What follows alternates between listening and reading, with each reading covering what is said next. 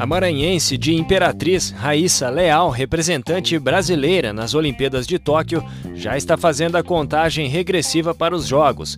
As Olimpíadas começam no dia 23 de julho, mas no skate, em sua modalidade street feminino, o start será apenas no dia 25 deste mês.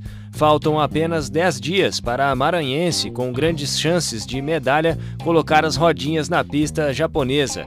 Ela está realizando o treinamento junto com a seleção brasileira na Califórnia, nos Estados Unidos. Com 13 anos e 7 meses de idade, Raíssa Leal é a mais nova atleta brasileira da história a disputar os Jogos Olímpicos. Até o feito de fadinha era Talita Rodrigues, da natação que disputou os Jogos de Londres em 1948 com 13 anos e 347 dias, o título de mais jovem atleta do Brasil na história das Olimpíadas. Raíssa Leal conquistou no mês passado medalha de bronze no Mundial de Skate Street em Roma Roma, na Itália, quando carimbou seu passaporte para Tóquio, sendo a única brasileira a subir no pódio.